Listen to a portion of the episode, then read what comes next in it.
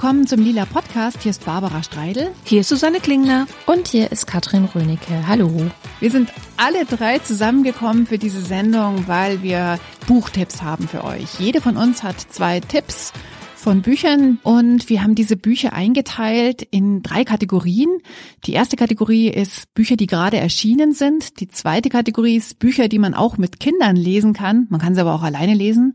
Und die dritte Kategorie ist Bücher, die wir jetzt als moderne Klassiker erachten. Ja, und das erste Buch, was wir euch empfehlen wollen, aus der Kategorie gerade erschienen, das hat die Katrin gelesen. Genau. Und das ist das Millennial Manifest geschrieben von Bianca Jankowska. Ich kenne Bianca schon eine ganze Weile. Ich weiß nicht, ob ihr euch noch erinnern könnt. Wir hatten ja mal so ein Bloggerinnen-Magazin, nämlich die Feature Red. Ja, klar. Und da gab es eine Bloggerin, die hieß die Groschenphilosophin. Und ah, Bianca ja. Jankowska ist diese Groschenphilosophin, hat jetzt also ihr Buch rausgebracht. Worum es in diesem Buch geht, das erklärt mal ganz kurz der Holger. Das Millennial Manifest von Bianca Jankowska. Ich war jung und brauchte die Likes. Wenn schon niemand anders an mich glauben wollte, dann musste ich es eben selbst tun. Ich hatte keine berühmten oder reichen Eltern, keine Onkel oder Tanten, die mich schon vermittelt hätten. An meinem 23. Geburtstag im November 2014 nahm ich das Ding selbst in die Hand. In einer Nachtsession installierte ich mein erstes WordPress-Blog. Ein knappes Jahr und über 150 Blog-Einträge später verkaufte ich meine junge Schreiberseele an eins der größten Medienhäuser Deutschlands. So schreibt Bianka Jankowska, die 1991 als Tochter einer Slowakin und eines Österreichs in Wien geboren wurde, über ihren Start in das Leben als Web 2.0 Freelancer. Das Millennial Manifest zeichnet ein düsteres Bild der bunten Welt, in der angeblich jede alles werden kann, dass sie dafür aber auch ihre Seele verkaufen muss, das zeigt Bianka Jankowska auf. Das wahre Problem unserer Zeit, das Problem unserer Generation ist nicht, dass es uns nicht gut geht. Das größte Problem ist, dass wir uns nichts Besseres vorstellen können als das Hier und Jetzt. Ja, und Bianca, die äh, hat sehr viel studiert. Also sie hat irgendwie so ein Doppelstudium gemacht, Publizistik und Politikwissenschaft in Wien und Antwerpen, wie man es heutzutage so macht, nicht nur in einer Stadt, sondern in zwei. Und ähm, hat dann hinterher ähm, die Bento-Redaktion für Spiegel Online mit aufgebaut. Und sie hat im Grunde ein Buch geschrieben, was aus vielen kleinen ich würde mal sagen, Kommentaren besteht. Es handelt in drei großen Blöcken. Das er, der erste Block betrifft die Liebe, die Liebe im Internet, die Liebe in Zeiten von Tinder und Tinder-Dates und digitalem, digitaler Kommunikation. Ähm, das zweite Kapitel betrifft die Arbeit, also die Arbeit ähm, ja, von jungen Menschen, die in diese digitalisierte Welt hinein geraten, nachdem sie vielleicht studiert haben. Und das dritte Kapitel ist so eine Abrechnung mit Wellness, mit dieser Wellness-Ideologie, mhm. würde ich sagen. Das, äh, der Titel von Teil drei ist Namaste My Ass, also äh, schon relativ ähm, kampfansagend. Und so ist auch dieses Buch. Also es ist sehr kämpferisch, ein sehr ähm, teilweise rotziges Buch, teilweise aber auch wahnsinnig philosophisch. Das ist auch das, was mir sehr gut daran gefällt, dass die Mischung so schön ist. Also es ist nicht nur die ganze Zeit am Motzen, das hätte mich, glaube ich, angestrengt, aber ähm, es ist auch nicht so mit dem Finger auf andere zeigend. Also es geht schon darum zu sagen, so wir Millennials, also Bianca Jankowska ist selber ja 1991 geboren, wir Millennials, wir leben auf eine bestimmte Art und Weise, die in vielen Bereichen für uns zwar selbstverständlich erscheint, aber die wir dringend hinterfragen sollten. Ähm, zum Beispiel eben, eben dieses ganze auf Tinder mit Leuten daten und sich mm, so austauschbar machen in dem Moment, weil man wischt ja einfach nur durch die Gegend. Ich weiß nicht, ob ihr Tinder schon mal probiert. Habt ihr schon mal Tinder probiert, ihr zwei nee. eigentlich? Ja, äh, äh, darf ich in Klammern was dazu ja. sagen? Ich habe nämlich gerade äh, äh, zum ähm, Thema Online-Dating einen Versuch für eine Radiosendung vom BR gemacht. Und zwar habe ich äh, mich beim Online-Dating älter gemacht, als ich ja. bin. Äh, ich habe mich 53 Jahre alt gemacht und habe nicht bei Tinder gedatet, sondern bei Elite-Partner. Das kann man sich als Radiosendung anhören, wie es dann geworden ist. Ähm, die traurige Wahrheit ist, es ist gar nicht so viel passiert. Ich verlinke es in den Show Notes. Ähm, das heißt, Klammer zu, ich habe mich ähm, recht viel damit auseinandergesetzt, aus beruflichen Gründen, nicht aus privaten. Ja, ich glaube, für so Millennials ist es aber dann doch eher das Private, was zu Tinder treibt und dann auch so, ein, so eine Art Wettbewerb, der da stattfindet. Und eben, sie beschreibt das ganz schön, wie, wie sie angefangen hat zu merken, dass sie ihren Selbst Selbstwert im Grunde ganz oft unter den Teppich gekehrt hat und dass das aber der Schlüssel zu tatsächlichem Glück ist, dass man, ja, sie, sie sagt an irgendeiner Stelle, äh, der Deckel für diesen Topf heißt Selbstwert, weil man ja immer sagt, ne, man sucht den passenden Deckel für den Topf. Ähm, im, Kapi Im Kapitel Arbeitswelt habe ich eine kleine Leseprobe mitgebracht, weil ich es so schön fand, wie sie das formuliert hat.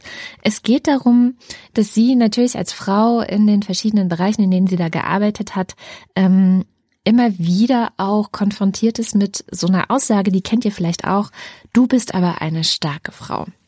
Mhm. Und sie sagt, das ist eigentlich kein Kompliment, sondern es ist eine Mitteilung, dass man fast schon ein bisschen zu unangenehm ist. Ich lese mal vor. Ähm, so.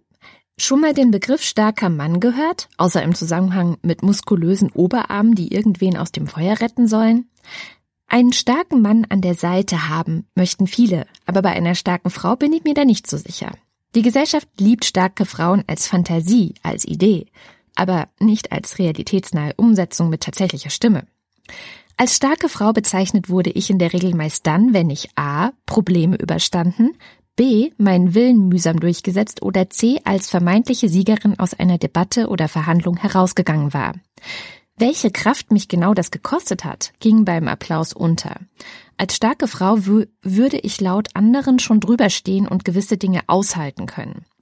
Ich könne meinen Mund öffnen, wenn es mir nicht passe, und auch mal ordentlich auf den Tisch hauen. Seriously. Wenn das die Regeln sind, um als starke Frau zu gelten, dann scheiße ich drauf.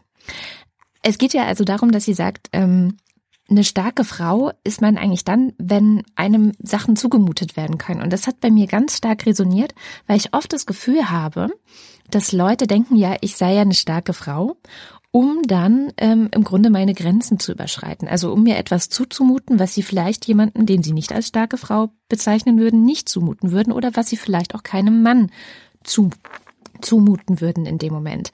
Und ähm, so sind ganz viele Kapitel. Also, ähm, dass sie so Selbstverständlichkeiten oder Sinnsprüche oder äh, Sachen, die man vielleicht in Serien gelernt hat, wie Sex and the City oder so, die nimmt sie und nimmt sie auseinander und hinterfragt sie, also dreht und wendet sie ganz oft.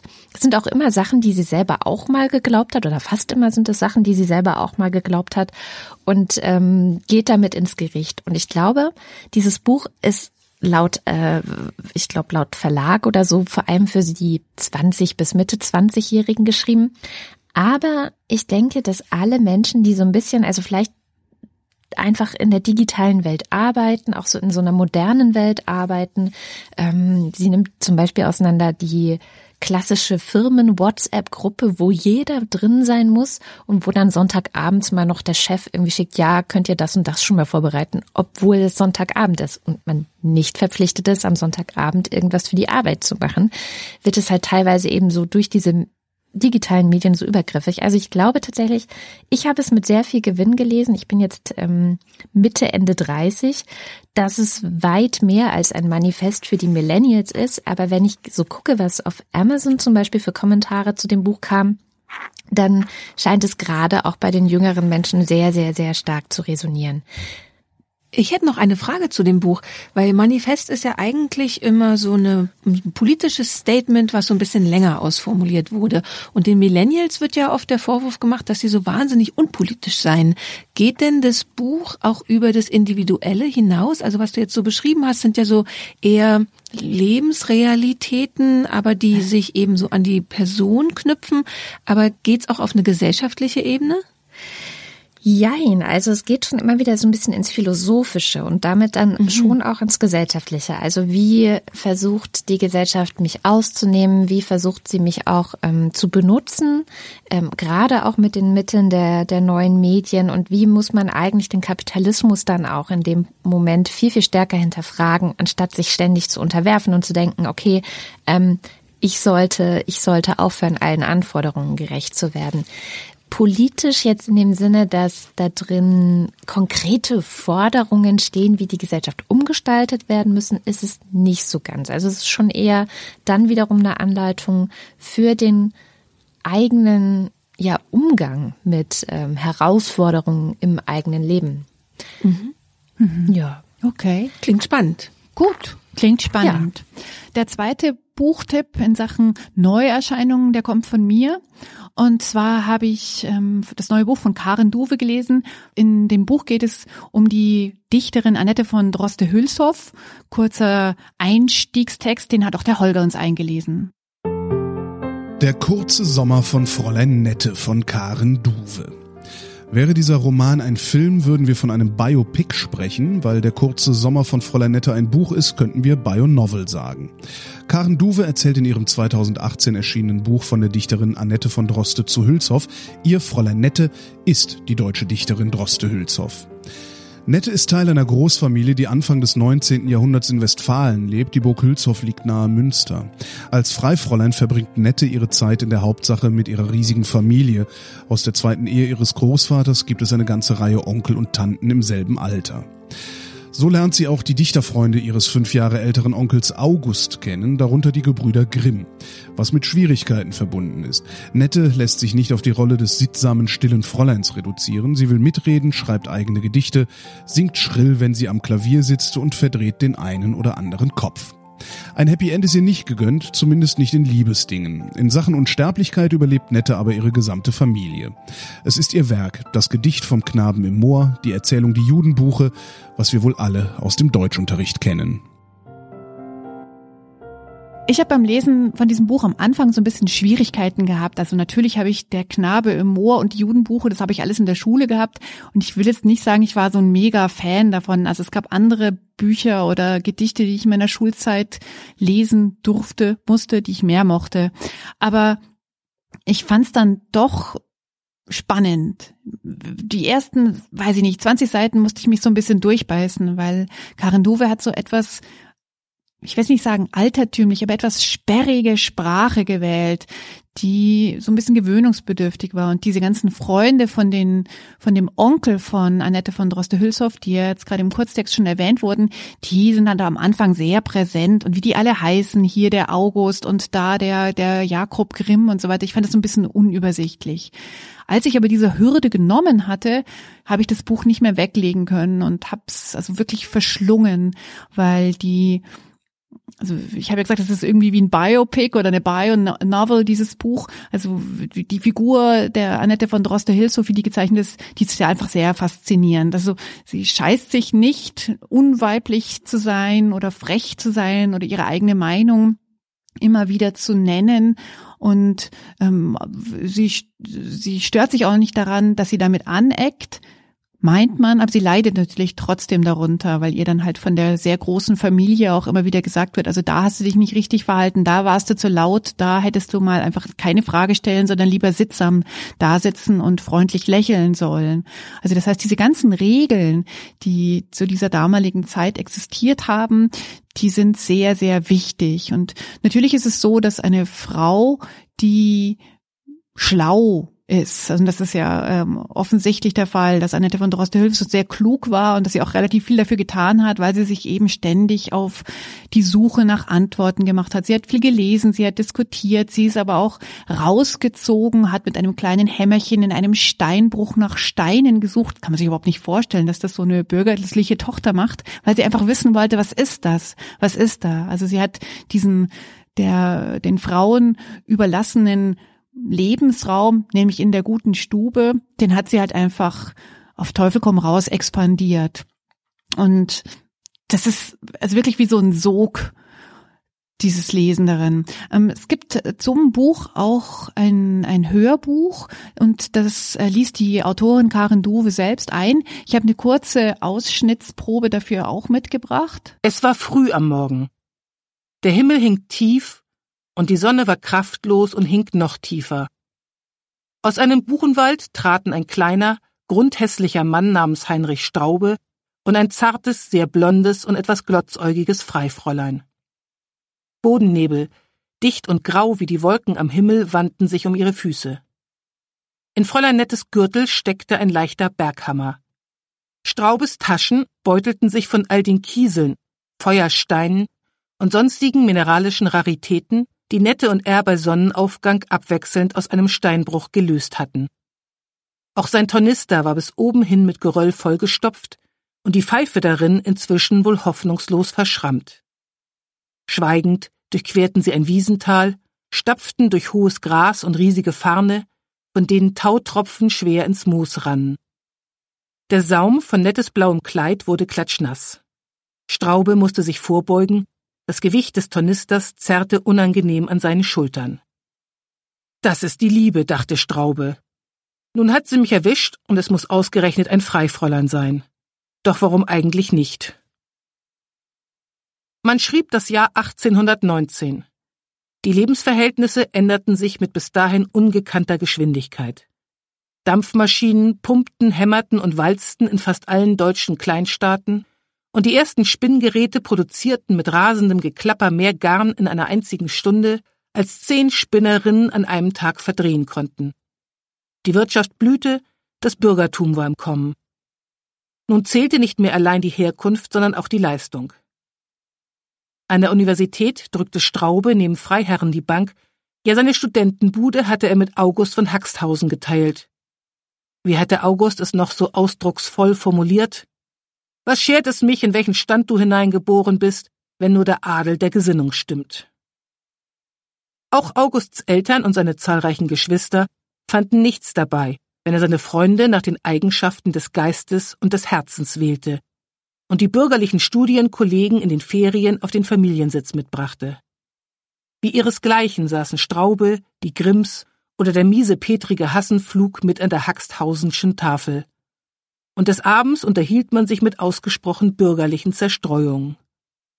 August spielte Gitarre, seine Nichte Annette klimperte auf dem Klavier, man tanzte, an lauen Sommerabenden sang man vor der Tür Volkslieder, dazu wurde das Waldhorn geblasen, neckische Spielchen wie Kämmerchen verstecken wurden gespielt, und wenn der kränkliche Wilhelm Grimm zugegen war, der keinesfalls im feuchten Gras sitzen durfte, saß man eben am Kamin und erzählte Gespenstergeschichten. Der Adel richtete sich ein in bürgerlicher Beschaulichkeit. Und Straube? Nun, Straube war durchaus bereit, die Standesschranken in die umgekehrte Richtung zu überspringen und das adlige Fräulein an seiner Seite zu küssen. Genau, also so geht das Buch los, genauso. Und man hört der Stimme von Karen Duwe an. Also sie ist jetzt keine Schauspielerin oder so, aber sie fuchst sich ganz gut rein. Sie klingt manchmal streng, manchmal klingt sie ganz weich und freundlich. Also sie kann diese vielen Schichten der Geschichte und dieser Figur, der also äh, historisch existiert habenden Annette von Droste-Hilfshof ähm, ganz gut eine, eine Stimme geben.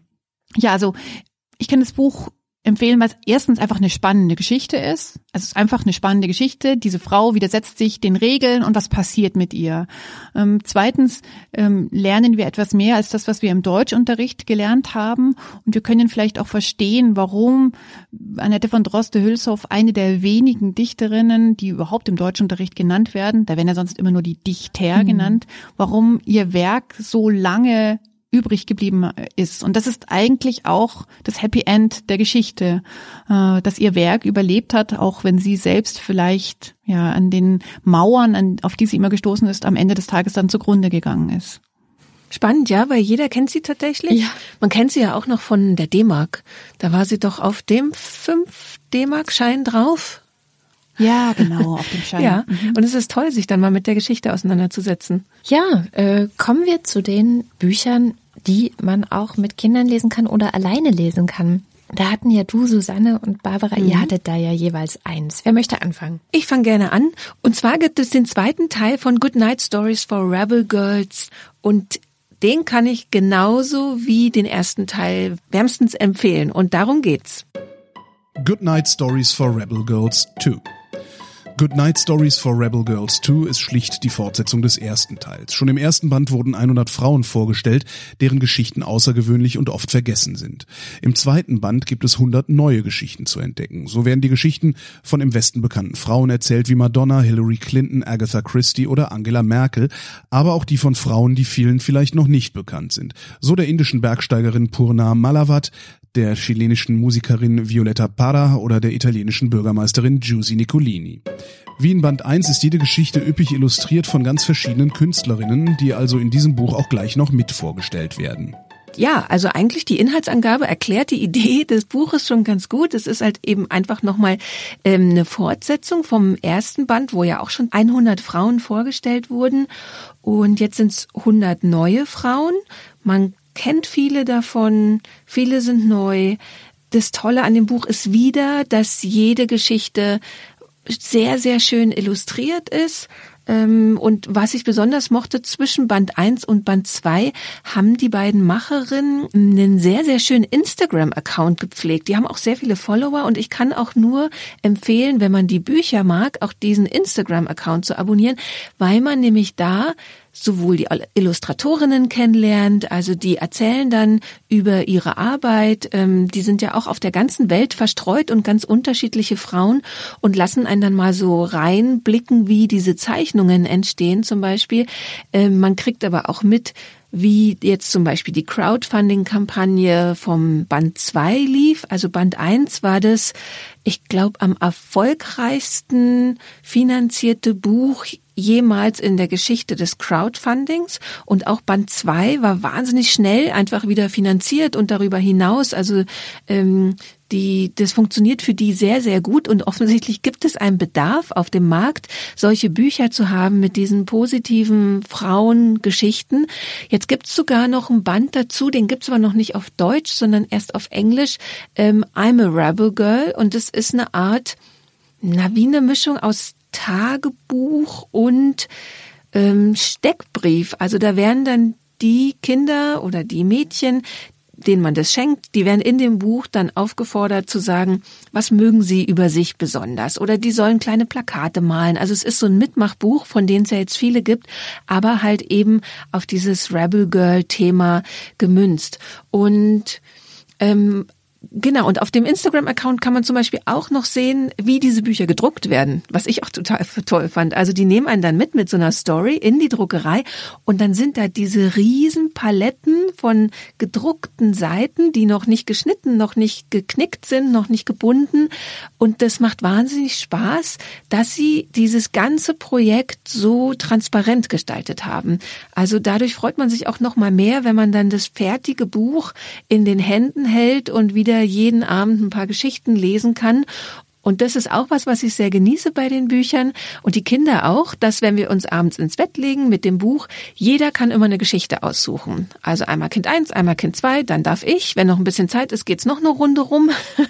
und deswegen mögen die das auch so gern, weil wir immer durchblättern und dann gucken sie die Bilder an und suchen danach aus oder auch fragen, aus welchem Land kommt die oder was hat die gemacht und ähm, gibt halt immer ganz kurze Stichworte, was war der Beruf oder eben die Tätigkeit oder das Außergewöhnliche, von der äh, meine Tochter fragt dann auch immer schon am Ende des Textes, und was hat die gesagt? Weil unten drunter auch immer noch mal so ein ganz starkes Zitat ist. Und man will von diesen 100 Zitaten sich, glaube ich, 70 an die Pinnwand am Arbeitsplatz hängen, weil die alle so gut sind. Also T-Shirts draus ja. machen. ich habe auch eine Buchempfehlung für ein Lesen mit Kindern. Ein Buch, das ist ein Sammelband, die Geschichten von Mama Mu. Das ist schon ein bisschen älter und es gibt die Geschichten von Mama Mu ja in allen möglichen Formen. Also es gibt so Bilderbücher, wo halt sehr wenig Text ist, aber sehr viele schöne Bilder. Ich glaube, es gibt sogar eine Fernsehserie, die ich einmal mit den Kindern angeschaut habe, die uns aber gar nicht gefallen hat, weil sie so hm, eindimensional irgendwie war. Also um was es in den Geschichten von Mamamoo geht, das erzählt uns der Holger. Mamamus Abenteuer von Julia Wieslander. Die Geschichten von Mama Mu, geschrieben von der schwedischen Autorin Julia Wieslander, sind streng genommen für Kinder. Sie tun aber auch erwachsenen Kindern gut. Hauptfigur ist eine Kuh namens Mama Mu, der ein normales Kuhleben zu langweilig ist. Sie lernt Fahrradfahren, springt in den Badesee und sucht sich eine Freundin jenseits des Kuhstalls. Das ist die Krähe. Ein sehr unabhängig lebendes Wesen, das eher rücksichtslos als liebevoll mit Mama Mu umgeht, aber die beiden gewöhnen sich aneinander und kämpfen umeinander. Als die Krähe sich unglücklich bei Mama Mu beschwert, dass sie nie von ihr Besuch im Krähennest bekommt, macht diese das Unmögliche möglich für ihre Freundin. Mama Mu klettert im Krähenwald auf den Baum mit dem Krähennest und kann immerhin hineinsehen. Alkreit, sagt die Krähe und springt über ihren Schatten. In Bist du meine Freundin gibt sie zu, dass ihr die Freundschaft zu Mama Mu viel bedeutet. Genau, also Mama Mu ist eine Kuh, die die Regeln einer, eines Kuhlebens nicht beachtet. Und Das finde ich ja schon erstmal super, weil das ja, also siehe Pippi Landstrom. Was sind denn die Regeln eines Kuhlebens?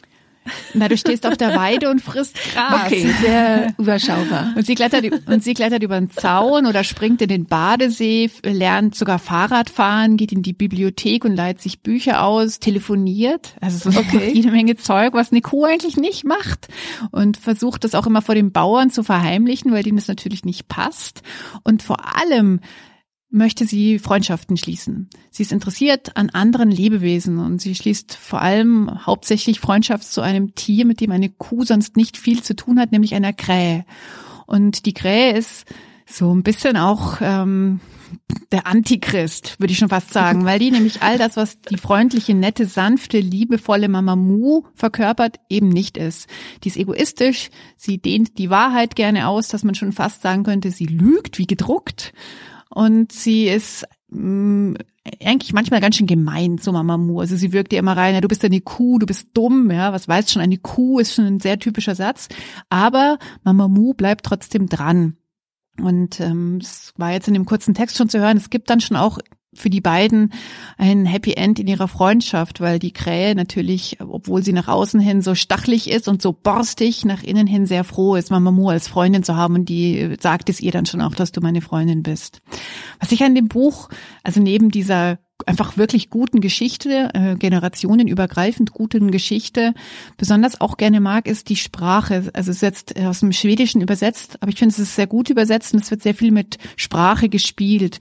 Also die Kuh, die macht die magst du halt sehr gerne mal gemütlich. Und dann sagt sie nicht, ach, das ist so gemütlich, wenn ich mich hier hinkuschle, sondern sie sagt, es ist so gemutlich. No. Und, ja, also das jetzt, klingt natürlich jetzt sehr kindlich, aber ich freue ja, mich nett. dann immer so. Oder das, was im Kurztext auch war, die Krähe sagt nicht all right, sondern sie sagt äh, allkreit. Ja? Und ähm, es gibt auch viele so kleine Sachen drin, die meine Kinder so sehr schätzen, dass sie sie auswendig können. Und zwar gibt es in einer Geschichte, ähm, da geht es irgendwie um die Sonne, die untergeht, um am Mond der Sonnenuntergang heißt, glaube ich, die Geschichte. Und da geht, geht dann ein, ein Gedicht, nee, es ist eigentlich ein Lied, was das Sonnenuntergangslied, das Mama Mu sich selbst ausgedacht hat und der Krähe vorsingt. Und das steht dann auch in der Geschichte drin, dass die Mama Mu ganz schrecklich scheußlich singt und die Krähe fliegt auch also schreiend davon, weil sie es nicht aushält. Und ähm, dieses Lied singen wir dann auch immer besonders schrecklich. Oh.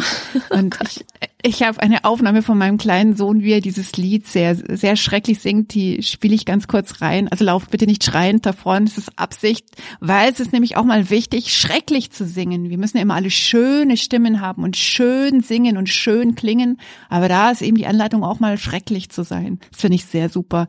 Geht die Sonne an der Auf und beide runter. Ich und du schauen zu. Und dann wird's Nacht. Tschüss, Sonne. Gute Nacht. Over and out. Das war das Lied von Mama Mu. Ich kann das Buch total jedem empfehlen, alt wie jung, mit Kindern, mit ohne Kindern. Es macht einfach Spaß, es zu lesen und es sind halt so kleine nette Geschichten, die man am Abend ja im Bett gemütlich lesen kann. Vielleicht kann man sie auch tagsüber lesen. Habe ich aber noch nie gemacht. Ich habe es immer abends gelesen.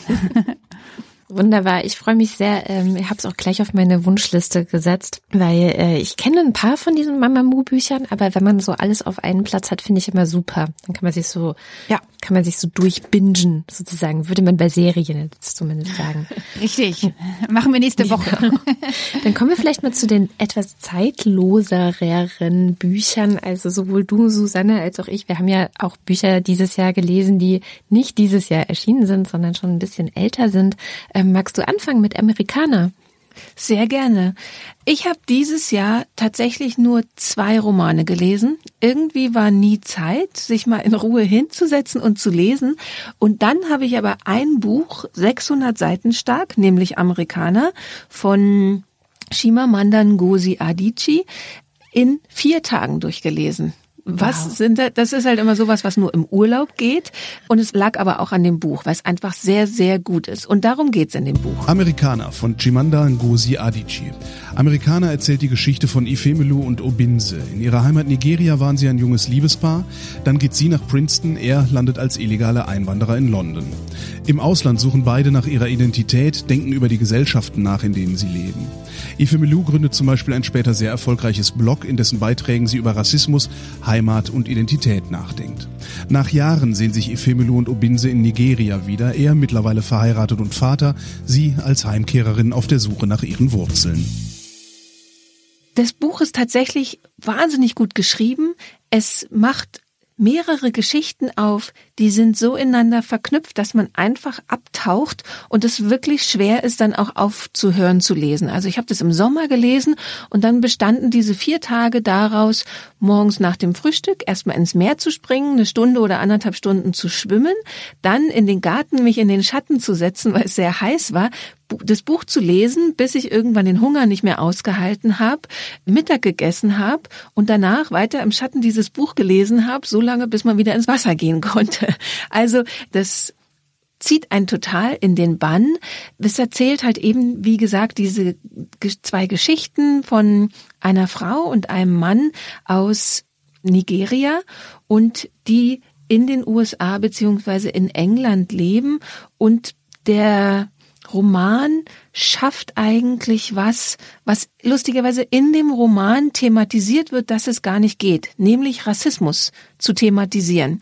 In dem Buch gibt es eine ganz kurze Textstelle, da heißt es, in diesem Land kann man keinen ehrlichen Roman über Rasse schreiben, sagt Blaines Schwester Shan. Wenn man darüber schreibt, welche Bedeutung Rasse wirklich für die Leute hat, dann ist es zu augenfällig.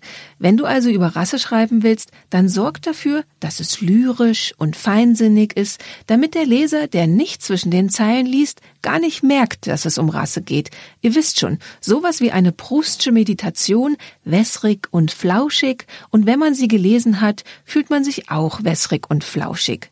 Und dem Roman Sehr gelingt schön. es aber tatsächlich darüber zu schreiben. Es gibt ein bisschen diesen Kniff, dass die Ifemelu einen Blog schreibt und darin ganz viel über Identität, über ihre Herkunft eben aus Nigeria und ihre Mm, ihre Hautfarbe, also sie ist natürlich schwarz, ähm, in Amerika schreibt. Also was ihr passiert, was sie, welche Gedanken sie sich darüber macht, das schreibt sie alles in diesem Blog und diese Blogbeiträge kann man in dem Buch dann auch lesen.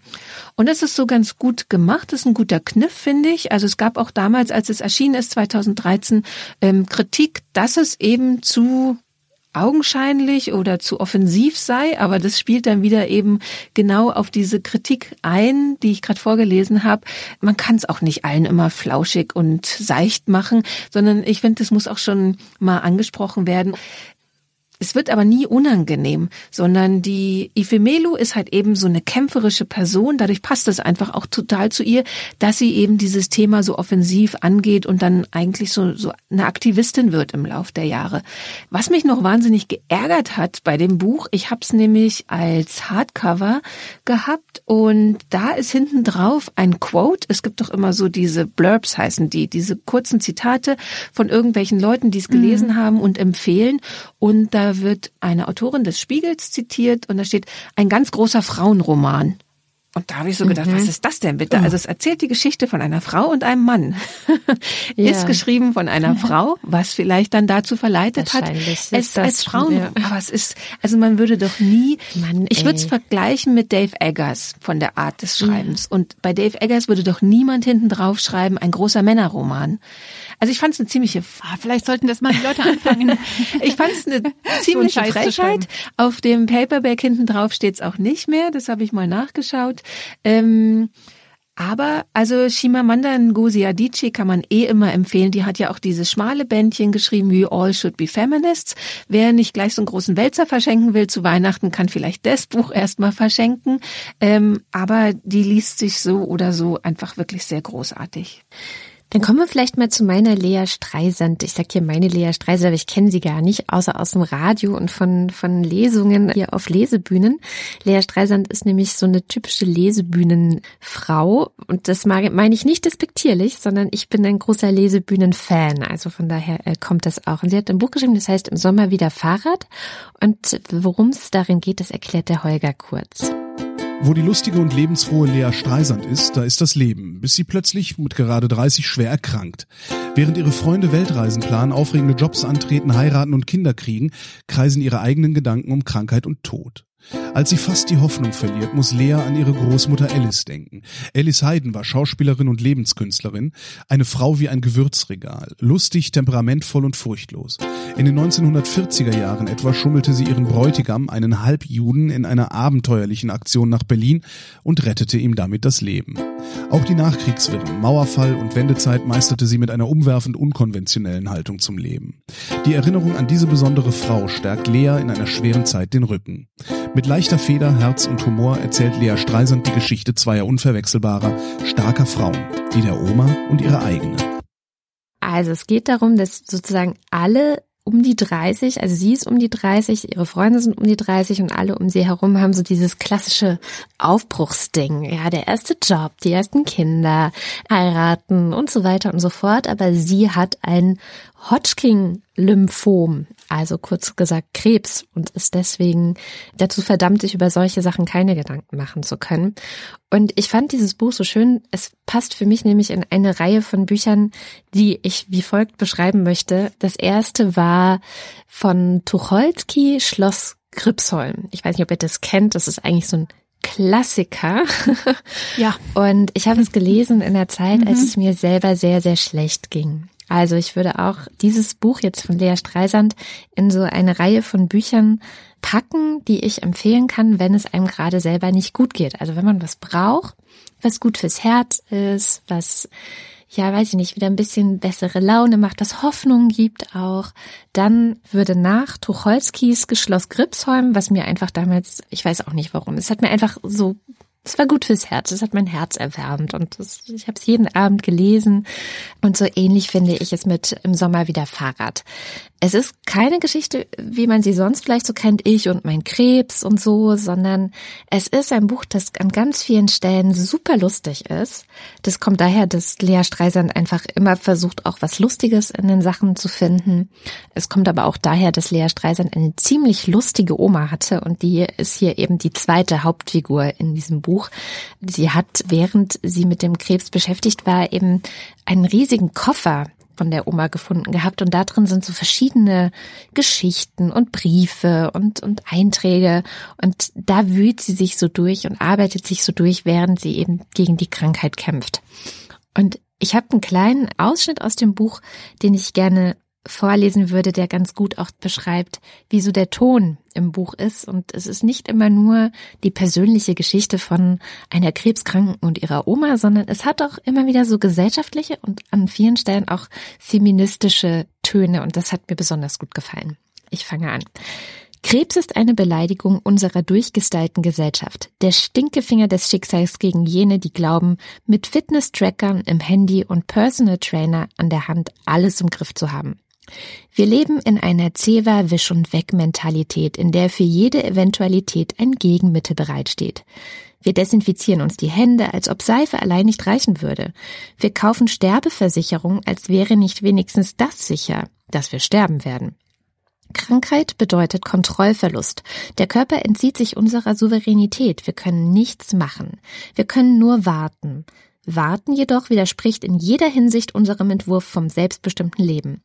Wir warten doch nicht. Wir optimieren unser Zeitmanagement. Jede Minute, in der du nichts lernst, erlebst, erfährst oder empfindest, ist verschwendete Zeit. Krebs ist die Krankheit der leeren Zeit, der Langeweile. Und wenn wir irgendetwas überhaupt nicht mehr beherrschen heutzutage, dann ist es Langeweile zu haben. Barbara, da musste ich an dich denken, weil du doch auch so ein schönes Buch über die Langeweile geschrieben hast. Stimmt, genau. Das verlinken wir. Langeweile, 100 Seiten. Genau, ich verlinke es. Ähm, ich äh, muss ja sagen, ich äh, habe es gerade ganz schön geschluckt, als du Krebs mit Langeweile in dem Zitat zusammengebracht hast, weil ich ja Langeweile als was ganz Positives sehe.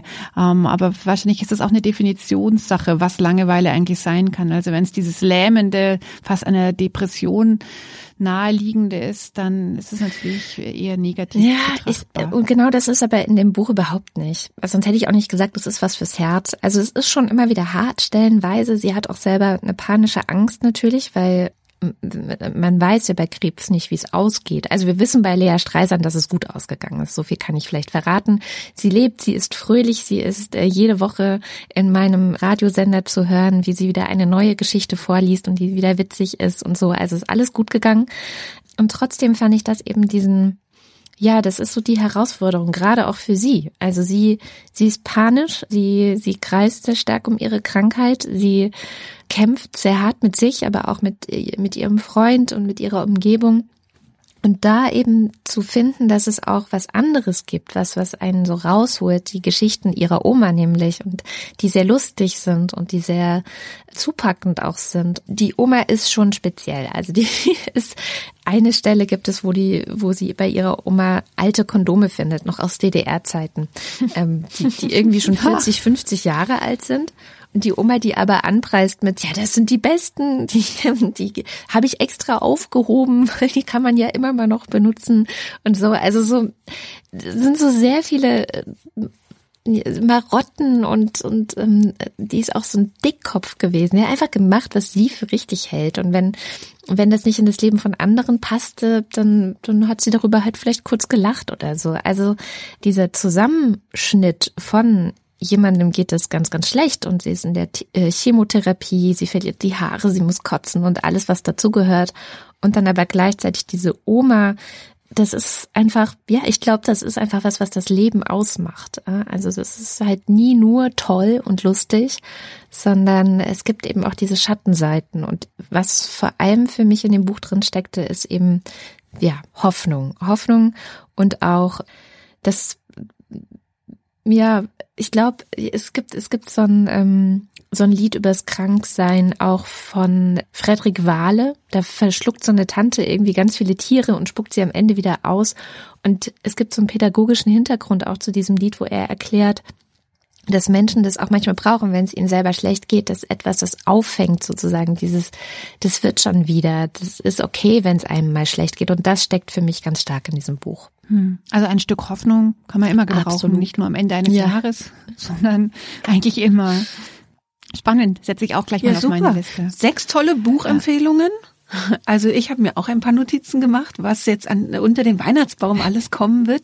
Ähm, da will ich bei der Gelegenheit gleich mal auf unsere Bücherliste auch hinweisen. Also wenn ihr auf lila-podcast.de geht, dort findet ihr am rechten Rand so ein Teaser, wo wir auf eine Seite verlinken, auf der wir immer alle Bücher aufschreiben, die wir in den Sendungen so empfehlen oder erwähnen oder darüber sprechen.